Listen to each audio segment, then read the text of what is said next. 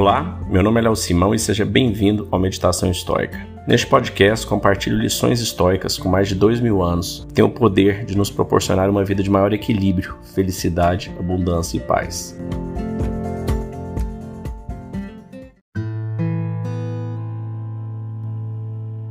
Olá, hoje nós vamos ler na parte 7 de 10 de Meditações de Marcos Aurélio do livro 8. Os ciclos do mundo são sempre similares, de alto a baixo, século após século. Ou a inteligência do universo age por um impulso em cada ato de vontade, e se é assim, você deve acolher os seus desígnios, ou teve um impulso único, derivando o resto da vida da consequência, do impulso inicial, de modo que uma coisa contém a outra ou ainda, os átomos indivisíveis são a origem de todas as coisas. Em suma, se há um Criador, tudo está bem. Se reina o acaso, que você ao menos não paute a sua vida por ele. Em pouco tempo a terra nos cobrirá a todos, depois, por sua vez, ela se transmutará e o resultado, por sua vez, se transmutará indefinidamente e o novo resultado, por sua vez, se transmutará indefinidamente. Devido a tudo isso, considerando tantas ondas de transmutação e mutações, assim como a velocidade com que elas se sucedem, nós aprendemos a desprezar tudo que é perecível e transitório. A causa universal é uma torrente que arrasta consigo todas as coisas.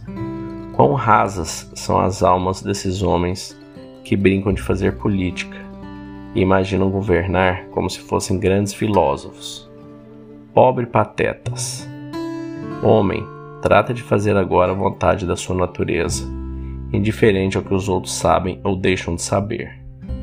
Não espere pela República de Platão, mas se contente com qualquer progresso, por menor que seja, considerando que já alguma proeza tê-lo conseguido. Quem, no entanto, consegue modificar a opinião dos homens?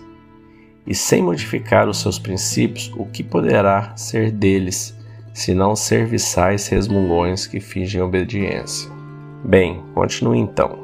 Cita-me Alexandre, Felipe ou mesmo Demétrio de Falera, e eu o seguirei. Caso tenham observado que desejava a natureza comum e assim instruído a si mesmos.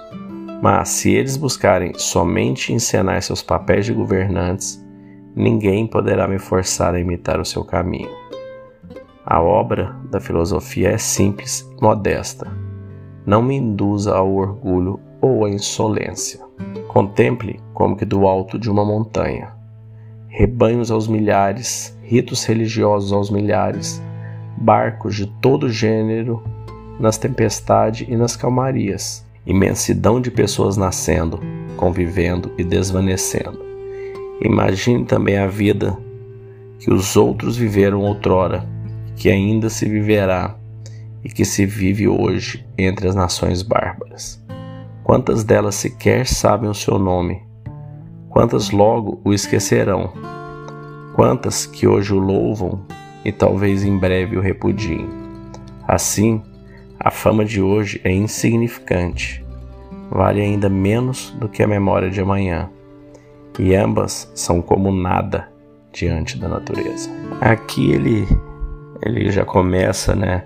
Acho que todo esse trecho é um, um exercício de memento mori, onde ele já começa dizendo que a velocidade de tudo que vem, tudo que muta, né, os atos indivisíveis, poxa, você pega dois mil anos atrás, eles já tinham esse conhecimento, né, não existia microscópio, mas já tinham desenvolvido o conceito do átomo indivisível, né, a menor das estruturas possíveis. E no momento ele fala, né, assim que a velocidade com que elas se sucedem, nós aprendemos a desprezar tudo o que é perecível e transitório. E hoje eu me peguei no, num pensamento interessante, que às vezes você está num, numa churrascaria de comer à vontade, num buffet de comida à vontade, ou mesmo num, resort com comida à vontade e cada um tem seu ritmo, cada um come aquele volume que gosta de comer, uns mais rápidos, mais devagar, uns menos, outros mais. mas no final do dia você curte aqueles duas horas, os um resort, aqueles sete, dez dias. É, no entanto, você não fica ali acumulando comida, fazendo castelos de comida. Você simplesmente você aproveita aquele período que você está lá. A gente vai passar algumas horas ou alguns dias nesses locais. E na vida deveria ser a mesma coisa, né?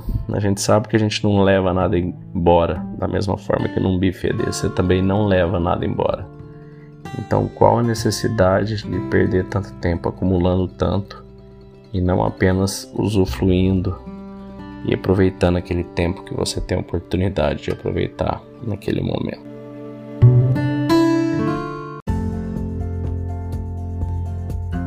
Se você gostou desse podcast, deixe seu like, siga nosso canal e compartilhe. Alguém pode estar precisando escutar isto hoje. Seja você a pessoa a levar esta mensagem de força e resiliência.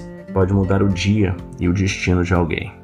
Estoicismo é uma fórmula que nos ajuda a superar os desafios e dificuldades da vida. Você pode nos escutar diariamente no Spotify, Apple e Google Podcast. E também no Instagram, buscando por Meditação Estoica. Fique com Deus e tenha um dia de abundância e paz.